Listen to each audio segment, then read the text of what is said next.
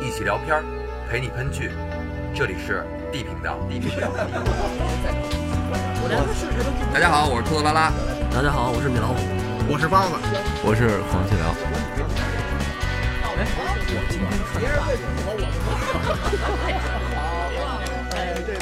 我让你们说懵了。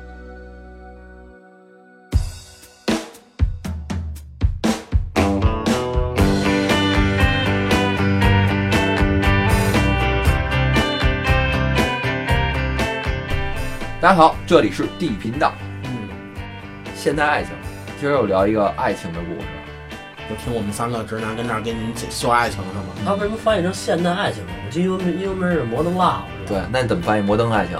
摩登爱情有一个同名的电影，应该是对，摩登爱情这名儿我觉得太土了，主要啊，不是太土了，就是太多了。对，你你你摩登这个词儿太俗了是吧？就是好多加一块儿老电影儿也就有摩登摩登 love，好多太多了。嗯，先说一下这个剧啊，这个剧其实是由八个真实故事改编的。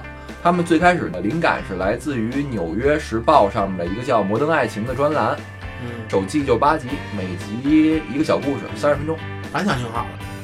我看这个故事是因为当时里边大牌儿挺多的，然后我也想看看现代爱情怎么样。可是当时看完之后，我觉得这个咱们又不适合录，因为咱们仨这爱情观说出来就会让人鄙视。但是我觉得咱们可能说的也是咱们的道理。就每个人想法都不一样，所以咱俩咱仨来说，那个是比较好接受的。嗯，反正它翻译成现代爱情嘛，咱也可以理解为就是现在到底是看看西方人的爱情观到底是怎么样的，这个真实的故事到底是怎么样的。我看完这八集，我发现有的故事我觉得挺好的，有的我不理解，有的我到最后我都没看出来那叫爱情。我感觉看这片儿像是一个选择题，它不是每个故事都适合你。有部分故事你会觉得能能能怎么说呢？感同身受，能看进去。那作为你钢铁直男来讲，你会被他们那爱情感动吗？我不太会。一这八个故事一个都没感动你。没有，我觉得一个都挺矫情的。方老师，你也有被感动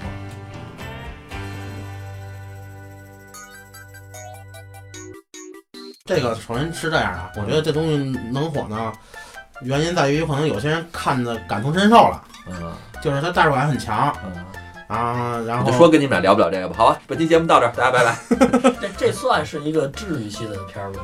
不算吧，我觉得有的有的故事我看着挺感动的，但是我没觉得它治愈我什么。就是有的爱情我还是被感动了一下，我觉得这是这是爱情。我觉得这个爱情这个东西无关正能量与不正能量吧，它只是给你去，你让人看看两个人相爱什么样儿。不不不，但是从另外一个观点说，比如说第一个故事啊，啊，讲的是一个你身边儿，然后天天跟你相伴的一个人，嗯他有可能不平时跟你交流的机会不是很多，嗯只是一个你身边的一个能见着的一个朋友吧。嗯啊、就是主角呢是一个女博士，然后也算是才华横溢吧。虽说他有才华，然后事业上也挺好的，但是他就是从感情生活上一直在受挫折。然后呢，他有一个特别好的一个朋友，他在他们家门卫，我一开始看这门卫的时候，我以为他他这个挺有实力啊，这这这女的住那地方金碧辉煌的，还有配个门卫，我单身公寓，但对，它实际上就是纽约的一个单身公寓。然后呢，这个门卫呢跟他关系挺好的，然后每每天呢也看这个女博士呢这个进进出出。这门卫，给我我第一眼看门卫就感觉像一老纳粹，他 真的。啊，他剧里边提到他是一个从那个打小在集中营长大的，啊，但他不像集中营里边那个难民，我觉得他一直像特像一老纳粹。德国人是吧？啊我觉，得像苏联人。女的在感情生活方面呢，经常受到挫折，就说白了就是那个眼瞎。门卫呢是怎么帮助这女的？就是在这女的带这男的回来，或者或者说门卫看见过这个男的之后呢，会跟女的说一句：“这人到底行不行？”全是不行。但是也是应了那句话了，这个人家确实有有有这眼眶儿。我当时以为啊，人家这个门卫这哥俩能终成眷属一下子，虽说那个年龄差距有，但是我觉得在爱情面前，因为这是爱情片嘛，在爱情面前终会战战胜这个年龄差差差距。这个感觉是吗？对对，因为我希望这个，因为有句话嘛，陪陪伴是最长情的告白嘛，对吧？那这个门卫不求回报的，默默的守护了他十多年，你看这感情有基础。最后没想到啊，这领回老黑来，之前咱说了，门卫在在这个女的带回来的那个男性朋友，每回门卫都会看一眼，这然后跟告诉女的到底成不成。然后，然后在这第三第第三个这个黑哥们儿带回来的时候呢，这门卫看了一眼，啊，门卫说成，完了这女的还问他说你怎么怎么看成不成？嗯对对对你原来从来没说过。我这门卫说我不是看他，不是看男的怎么样，我是看你。我这回看你觉得你特别高兴，我觉得行。我觉得这姑娘每回回来都挺高兴的。但是她有可能之前的我我这么理解的，就是她之前的高兴就是玩儿大鱼过日子了，就是玩儿大鱼好好好好想过生活。这个故事，我说实话，我没看懂。我之前还看过影评，我是因为看了影评，觉得这个剧挺好去看去。等影评上已经给我剧透了，嗯，我在看完第一集之后，我还是没懂。就是我看到最后都没反应过来，到底说这姑娘跟谁的爱情？这姑娘跟这门卫之间有没有爱情？我都不确定，我不觉得那是爱情，啊，就是友情，我没看出来是怎么回事儿。包老问你，你要是哪天带一姑娘回家，然后你门口小区那个保安一拍你就是兄弟，你那妞儿不行啊，你你你是不是有人骂你还有病你还？有病吧？这这嘴就在这儿，这这这这个话就在嘴边上，好吧？因为就是我理解的爱情，你至少俩人得有点互动。嗯，这俩感觉都就是一直都是那个门卫那样冷冰冰的，这女的也没有没有透露出她对这男的有任何兴趣过，完两个人也没聊过天儿，只是强行的去刻画了一下，说这男的对这女的好像有点关注，只也只是有点关注，因为这男的私生活一点都没透露，这男的永远是工作岗位上摆出一副纯工作的模样，嗯，这让我想起了我们上大学时跟门口宿管大妈，不也是这样吗？那你现在跟我说说一万遍，这东西能扯到爱情上，我觉得也扯不上。要大妈可照顾我了，是对你关怀备至吧？对。啊，那也不是爱哎，你没多留留意大妈那个眼睛里有没有给透露点波吗？那真没有。我们以前住校的时候，半夜夏天夜里泼盆儿，嗯，光着眼，光 着光着眼光着眼有点往里楼道里跑，大妈出来那眼睛冒光。我觉得他们这第一个爱，第一个爱情我倒是没看出来太多，但是可能稍微往亲情那边靠，能靠一点，我也觉得是？吧？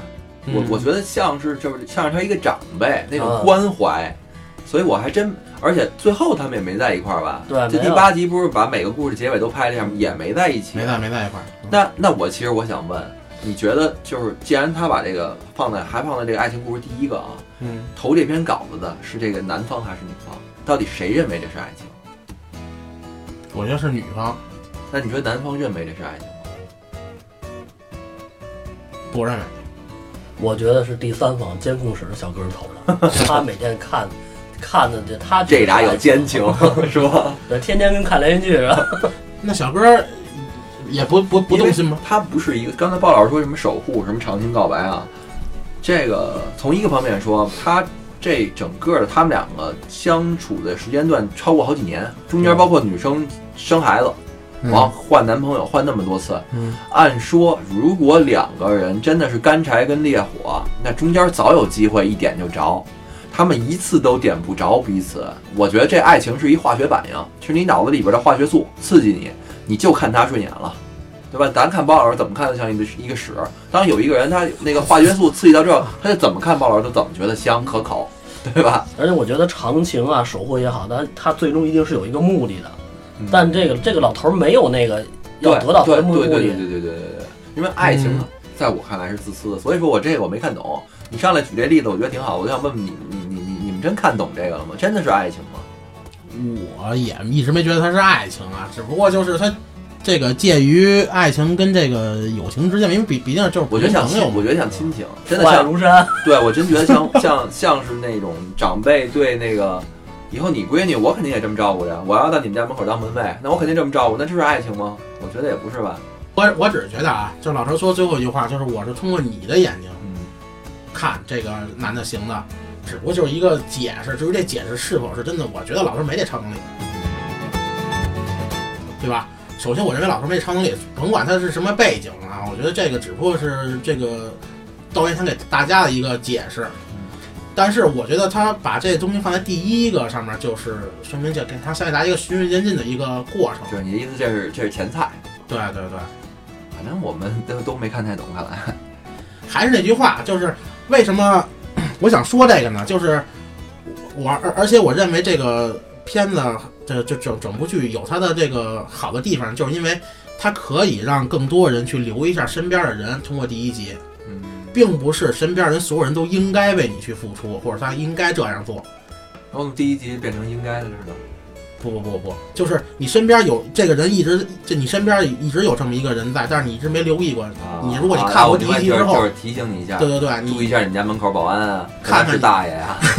有可能你身边有一个人在发光，但是你可以你你要留留意一下。我突然醒悟过来了，这个剧的第一个故事是告诉咱们什么呀？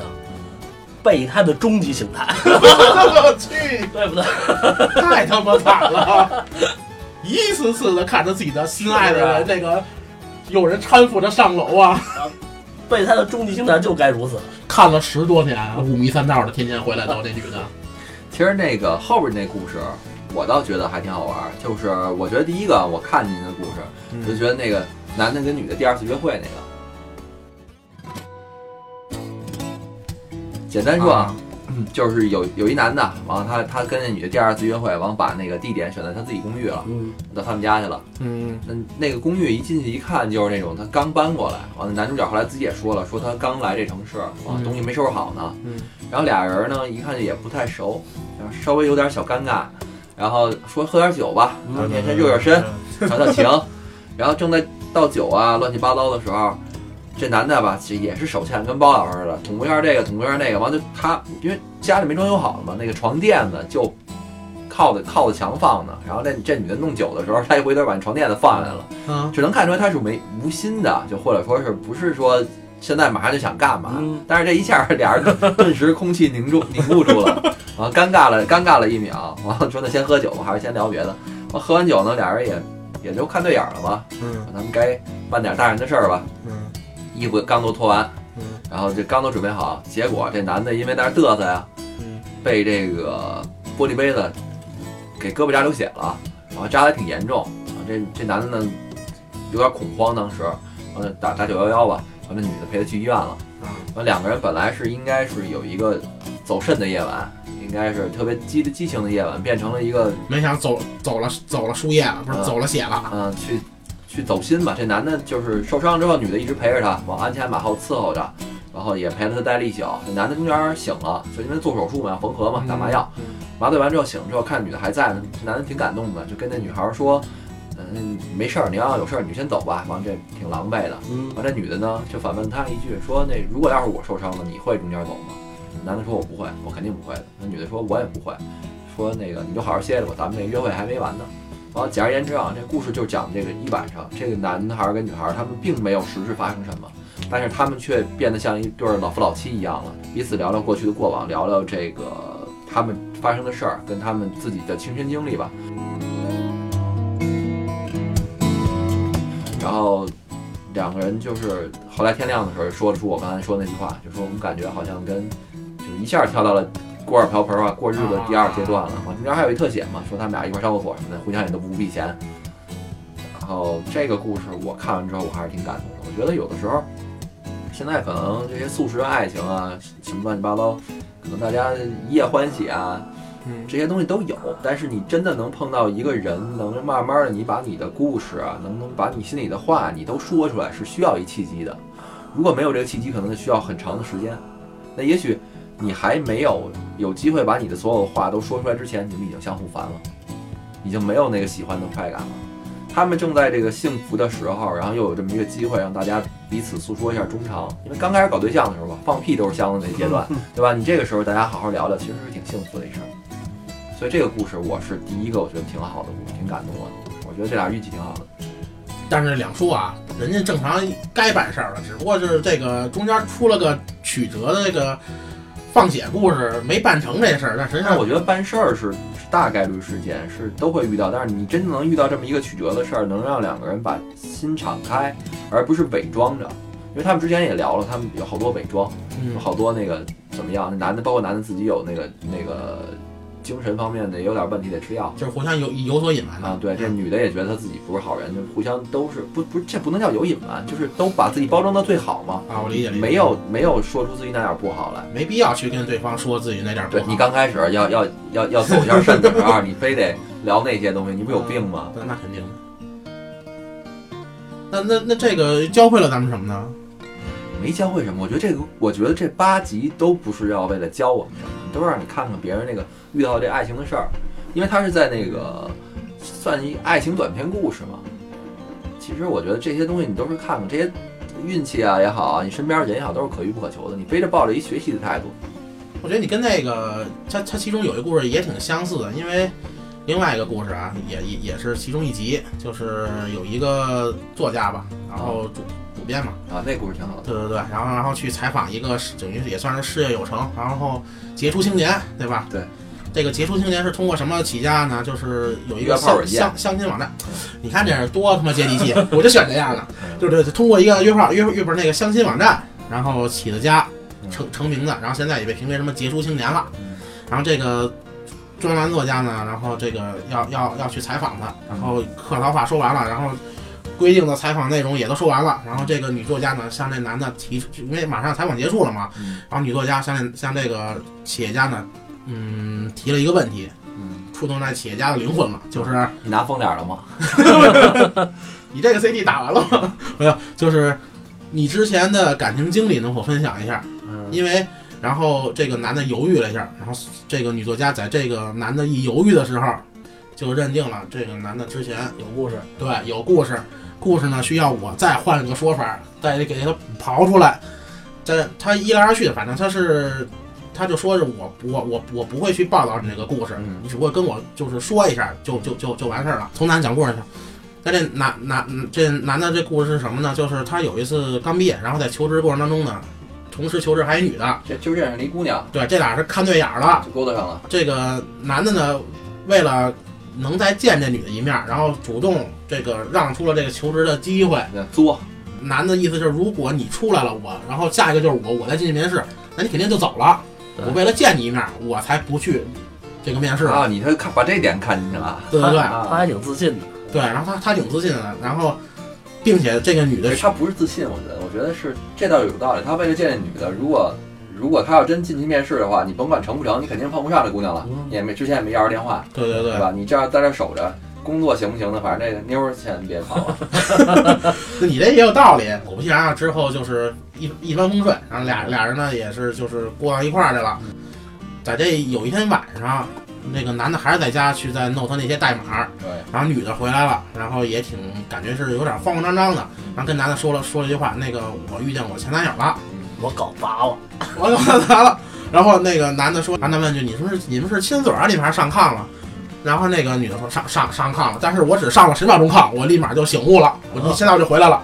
然后那男那男的当时崩了，那男的就有点那个那个这个骨气，那意思就是你上炕就不行，你这到这一步啊，咱俩就咱俩咱俩就完，嗯然后就就是走了。嗯等于走了之后，那男的反正也也也那个，就就铁了心的不回头，嗯然后就是靠着这个这股劲儿创业成功了嗯啊。然，C 后 C E O 了，然后这男孩呢，把这个故事说完之后，这个女作家就就是也等于是被他故事感动了吧对，？心不在焉的，你说你可说完了吧？该听听我的，该听听我的了。我也想说话。对对对。然后他呢也这会儿也反正是把自己的故事跟那男的分享了一下，是他那故事是什么样呢？就是他早年间在一次旅行过程中吧，然后在欧洲不是在在巴黎，巴黎，在巴黎遇见了一个一个挺有才华的一个男的，这俩呢也是互相吸引，然后女的呢把她自己的住址，然后留给了这男的，是是因为女的是作家嘛，然后写在了自己所写出的一本书上，把那个地址，然后这女的就走了，因为有因为有有有急事儿好像是，然后这女的就走了，回美国了是吧？但是这个他走之后，那男的也他妈是缺心眼儿，把那书给弄丢了。嗯，在火车上给丢了。对，把男给把那个书给弄丢了之后呢，就是等于过了很多年之后，就再也没联系过这女的。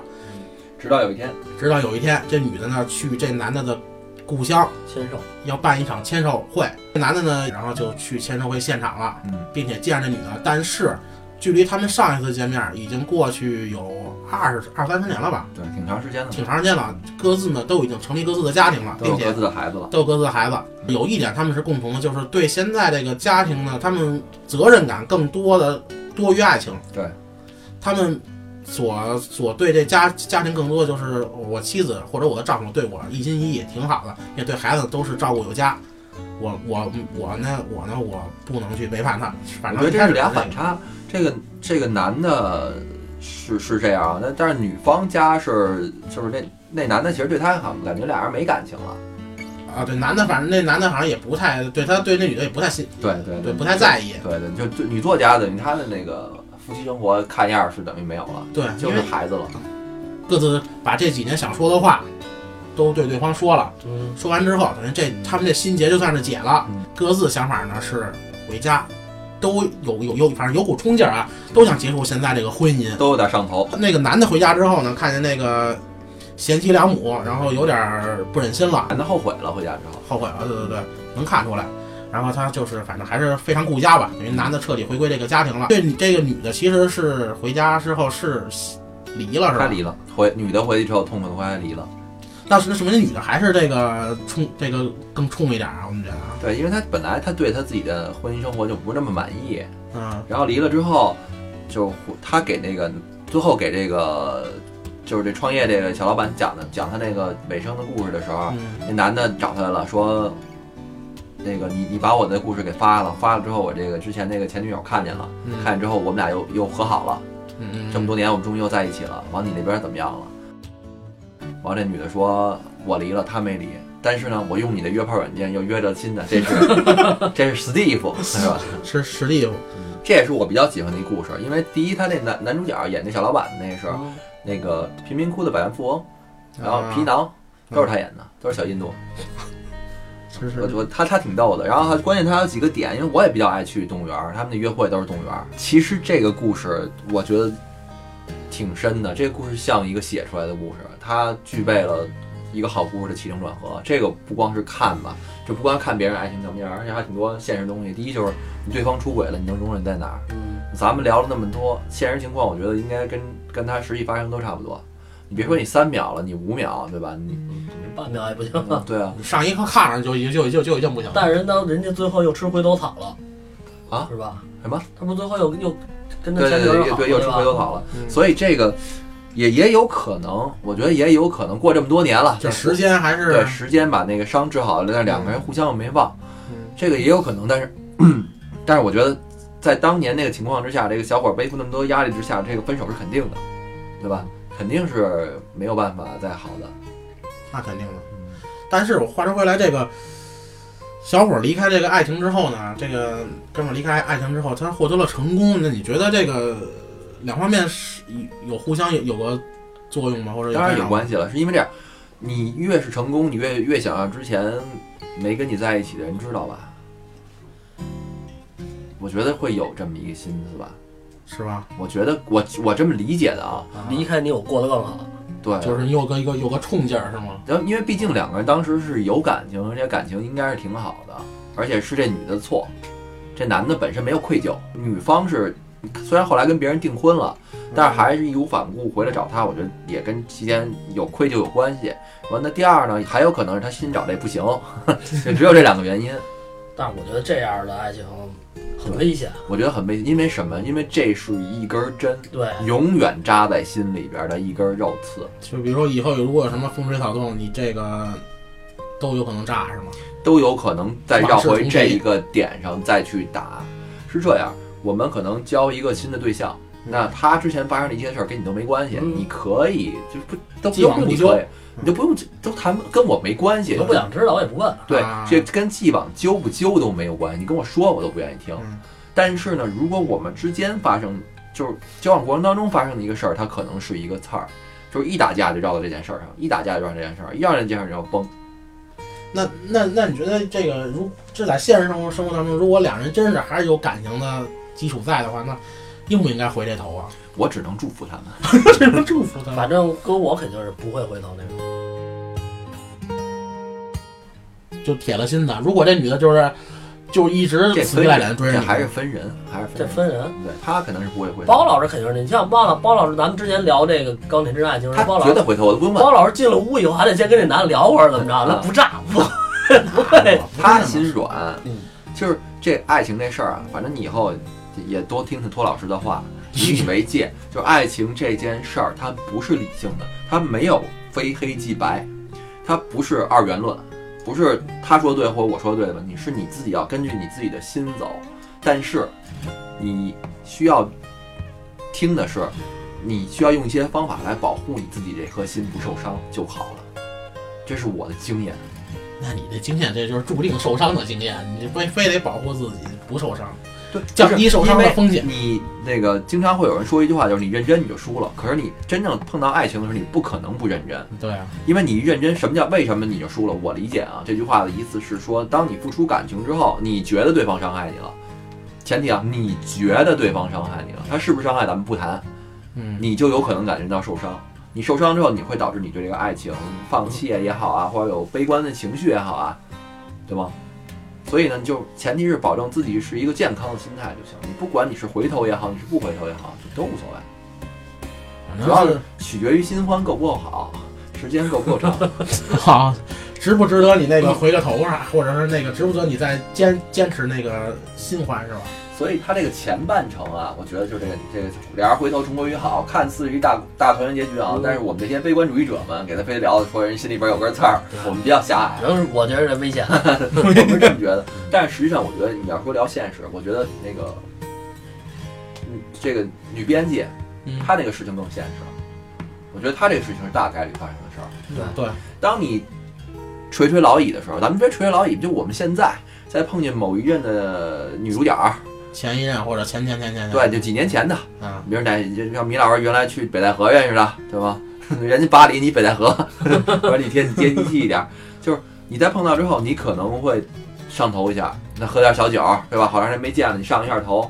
但是真的让你再回到家里边儿，你看你现在，他回家一看见我弟媳妇儿，有家有业的是吧？对，马上就腿就软了，这次马上就怂了。之前跟人海誓山盟说那些话，全就打全他妈忘了，哎呀，要命还是要什么呀？是吧？？要命还是要根的？好好活着不好吗？对啊，对，我觉得这是很现实。他其实他说那这个女人很很干脆，她回去就把这事儿办了，是因为她可能第一孩子也大了，第二是她确实家庭生活不如意。我觉得有没有这个男的，她都会离。对吧？他跟男的状况不一样，男的属于家庭美满，而且那个挺不和谐那个那个那个媳妇儿那么大岁数了，我看也挺好。啊。那那是其实他们代表了，就我自己看啊，他们代表了爱情的两个阶段，一个是就是属于恋爱阶段会去碰到的问题，另外一后边这个女作家呢是属于你结婚之后会碰到的问题。就接着往下说，不是有一个故事，就是说他们那个两个中年的男女，然后两人因为孩子在一块儿，一直想修复这个感情，但是不知道如何去修复嘛？不是还有这么一个故事吗？嗯，那个故事我简单看了一下，就是指男的好像是一个演员，虽然不是大火吧，也算是有点收入。然后女的呢全职在家带孩子，然后他们两个感情生活一直不特好。不好的原因是什么？这女的有点矫情，男的更矫情。男的是什么都得以我为中心，这女的呢就有点儿，就可能有点觉得不爽。反正不太会说话，对那种。两个都不太会说话，其实两个人都有点自私，说白了就是。哎呀，俩都会说话就不至于出问题了。然后俩人一直解决这个爱情故事，然后到最后怎么解决了？这其实我看来，我觉得没什么太大感触。我觉得就就是俩人矫情，你谁都不愿意让一步，你让一步就能在一块儿，你不让一步早晚离。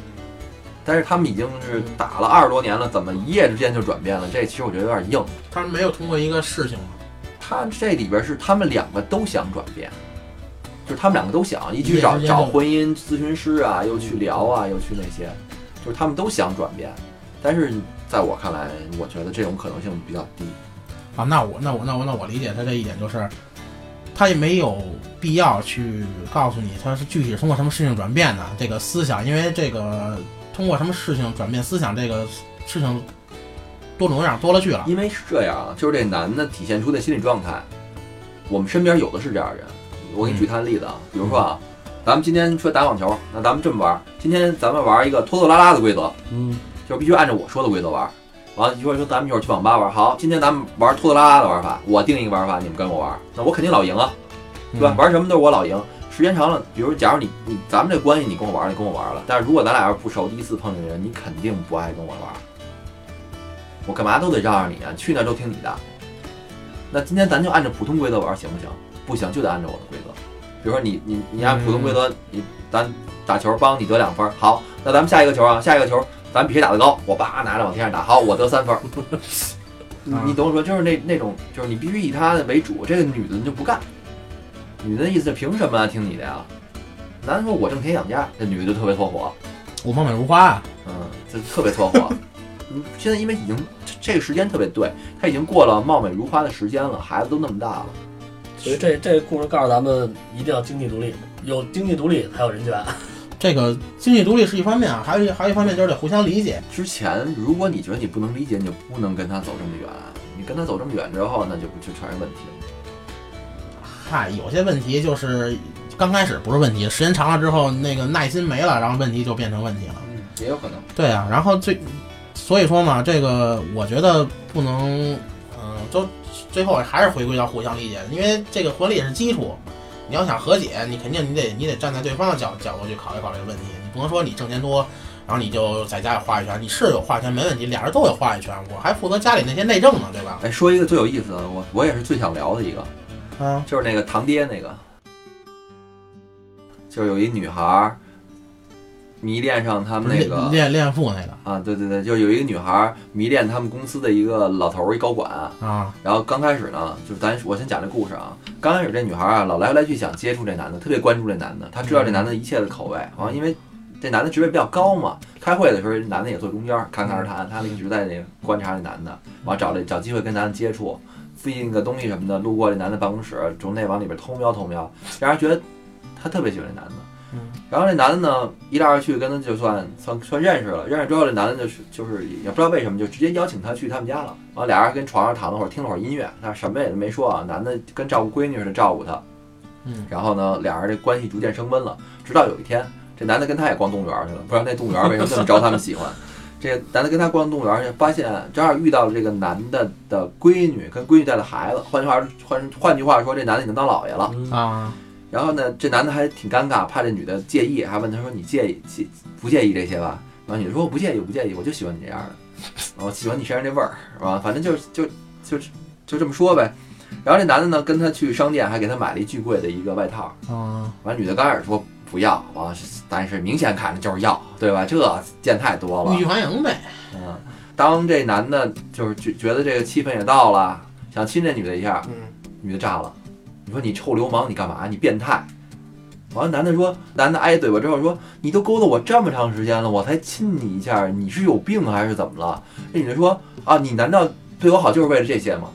说我拿你当我爸爸，完了说特别有理，我拿我拿你当我爸，我这么这么尊重你啊！你现在你你就想满脑子想的就是你们男的只会拿小本事问你想问题吗？那男的当时都崩溃了，但是男的也没说什么，后来还哄着他说这衣服给你吧，那女的说衣服我不穿了，我不要了，我才不给不穿你的东西呢。完了，男的把他自己衣服脱了给他，然后他穿着男的衣服走了，走了完之后，他们家厕所坏了，他还是想这男让男男的过来帮他修，然后遇到问题还是想想想找这男的给他解决，嗯，然后直到有一天呢，可能俩人一段时间不说话吧，男的在办公室里边碰见这女的了，说你咱俩能出来一下，我跟你聊点事儿。完了，这女的跟男的说：“你是要把我开除了吗？是是我我不能在这工作了吗？你怎么能这么对我呢？”男的说：“你别激动，你别激动。”听我说：“我没想开除你，我自己走。就我我因为有你在这儿，我不能平静的工作，我离开这公司。嗯，”然后故事就结束了。我觉得女的太欠了。这跟爱情不沾边儿吧？我首先咱先我先觉得啊，就为什么想拿出来聊这故事？这就是一个找堂爹的故事，就是说国外有那软件嘛。嗯，Sugar Daddy 吧，你找有钱男的包养你。呃，如果你是纯恋父，就是你喜欢岁数大的男的，我觉得无可厚非，对吧？我们支持各种各样的爱情，有喜欢胖子的，有喜欢黑人的，有喜欢岁数大，有喜欢岁数小，的，岁数小不行，凭什么拿我们单独出来说事儿？就喜欢岁数小不行尊重你们，啊，抗议啊！喜欢岁数小不行是吧？恋童不行是吧？对对，那对行。那年龄到了法定年龄就 OK 了。到了法定年龄，你们你们随便怎么搞对象都行嗯。但是这个女的的一直，包括她前面刻画也是这这个女的在在按照找对象那个思路，只有找对象才是那感觉呢，什么事儿都关注人家，都留意人家。嗯，然后后来她跟那男的说，或者她自己的意主观意愿想法是，她只想找一个 daddy 照顾她，理由是她没有 daddy。从他俩人互相交往这过程过程，这一颦一笑或者这一个眼眼神儿，大概你也能看出来这男的到底这什么感觉，因为毕竟不是一天两天了，对吧？对啊，他早我觉得你说这都有点远，你这感觉不感觉的？首先第一，你你跟这男的接触，你这个长辈式的接触，他不是这感觉，他不是这样儿啊。对呀、啊，比如说或者就比较礼貌、相敬如宾那种，对吧？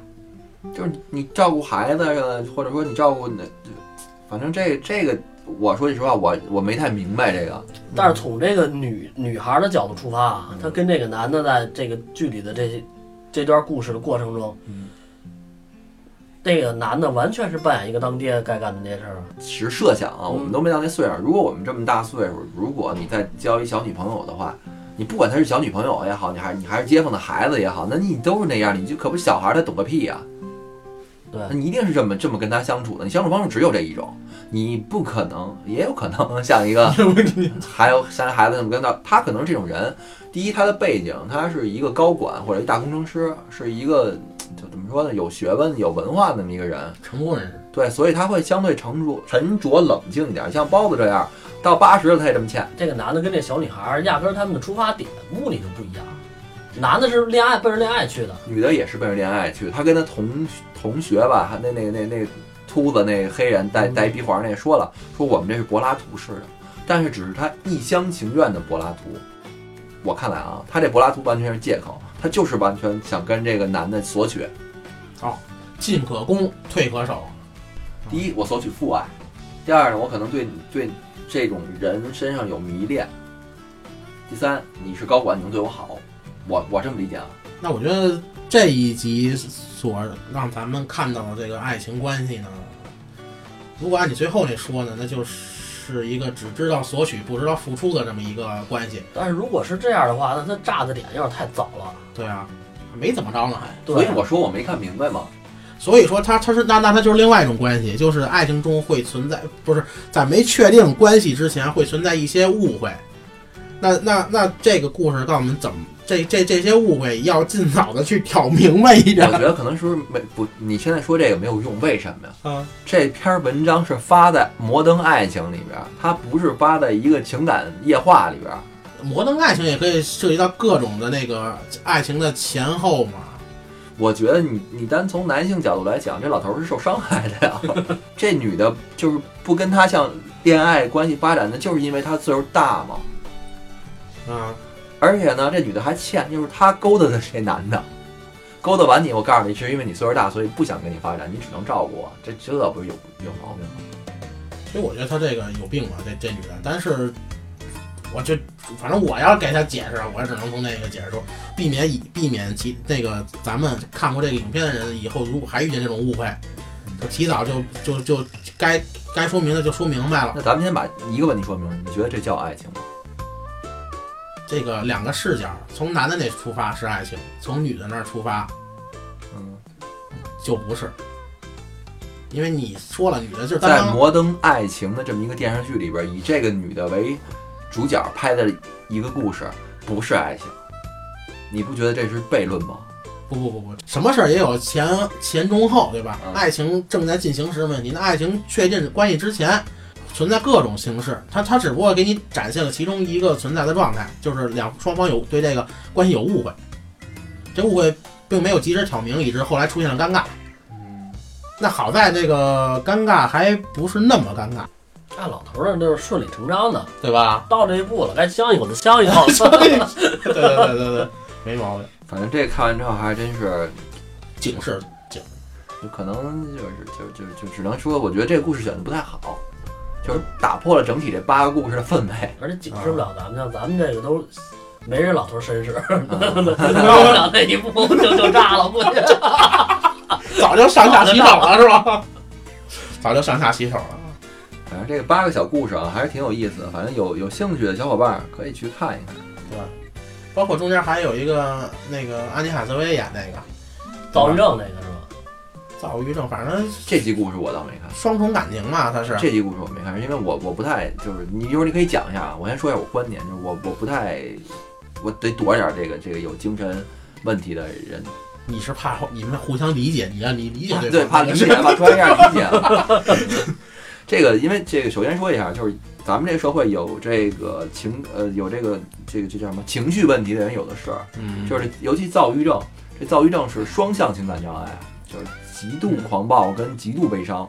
啊，然后那谁解释的那个兰可儿不说他这毛病吗？嗯，我跟你们说一个什么叫现代人的爱情吧，嗯。现代社会的现代人的爱情。梁山伯与祝英台，这个故事的女主角啊，她是这样，她女主角，她没有她没忍没有头发。不是她没忍住背着背着她的男朋友跟人出去约了一回，啊，体验非常好。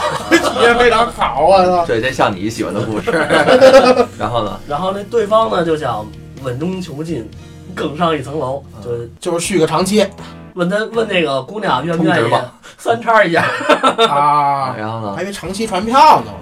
说他那这个男的说他有一个另一个男伴儿，骑大活好花样多那种，我怎么没有这样的哥们儿呢？然后那姑娘就同意了，嗯然后结果大概过了有半个小时以后，嗯因为他们都在都在那个男他们家嘛，嗯这个男方的那个男伴儿过来一敲门，嗯，开门发现是这女孩的男朋友，我操，这么尴尬吗真？事儿吗？啊，这是真事儿吗？这个啊嗯，我觉得像真事儿，那个你也可比我之前讲那什么什么大那个给别人养孩子那个也也挺邪乎的啊。你现代人的爱情吧，现在这太恐怖了，这太恐怖了。这这，我觉得当时画面就应该定住了，就互相定住了。因为在这男的来之前，指定他们都已经铺垫好了，已经沟通好了，来了就办事儿，对吧？就互相简单就介绍，有中间人们都介绍过了。没想到进来之后，我操！这个太恐怖了，这个故事太恐怖了。那那那又印证了一点，这个出来约这男的，嗯，丫是个骗子。为什么呢？如果她这个男朋友真的气大活好，就那女的也就不至于出去约去了。那不见得。对，就是包括我告诉你，你的女朋友，你以后媳妇儿再女神，再身材漂亮，三年两不用两年仨五个月以后，十个月以后，你看你看其他姑娘，你什么反应？就是 去你妈！你说的够其实就像这说的，像就包括出轨啊等等这些问题，不是光男的出轨，这女的出轨，反正至少我知道的也不占少数。只不过我这人没那么八卦，不太爱聊，所以还是小伙伴们可以敞开找我倾诉啊，我绝对不会说的。我不会像米老师这这一不忍住把事儿都都兜出来我。觉得也是，他从哪儿那看见别人是吧，给你留个言，你就开始跟我们这儿捣啊，不留言，指不定身边谁的事儿呢。哎呦喂，捅了马蜂窝了，你这是，咱能不能播这期？行啊，那个关于爱情的故事啊，最近讲太多了。我们这个观点呢，其实也不是那么对，但是我们只是觉得这剧挺好的，希望大家有功夫可以看一看，还是挺有意思的。就是包括有有的爱情，可能我们理解不了，但是可能你能理解，对是吧？你也可可以给我们留言啊，咱们再探讨探讨。但是骂街就不用了。因为毕竟这个它是叫现代爱情嘛，寓意肯定是好的，对吧？所以呢，希望大家能在这个自己的生生命当中呢，然后多发现一下对方的这个优点吧。好家伙，这阳光正能量，升华一下是吧？反正我觉得是啊，因为你你你要你要抱着一颗就是就尽可能发对方这个好的地这个优优优优点，我反正觉得对你们有可能有帮助。对，结尾的歌我把我那个跟黄老师我们俩录的那《因为爱情》放。谁谁谁唱王菲那段？王菲她唱，我肯定是男的呀，我肯定是男生。好，感谢大家收听啊，拜拜。拜拜拜拜。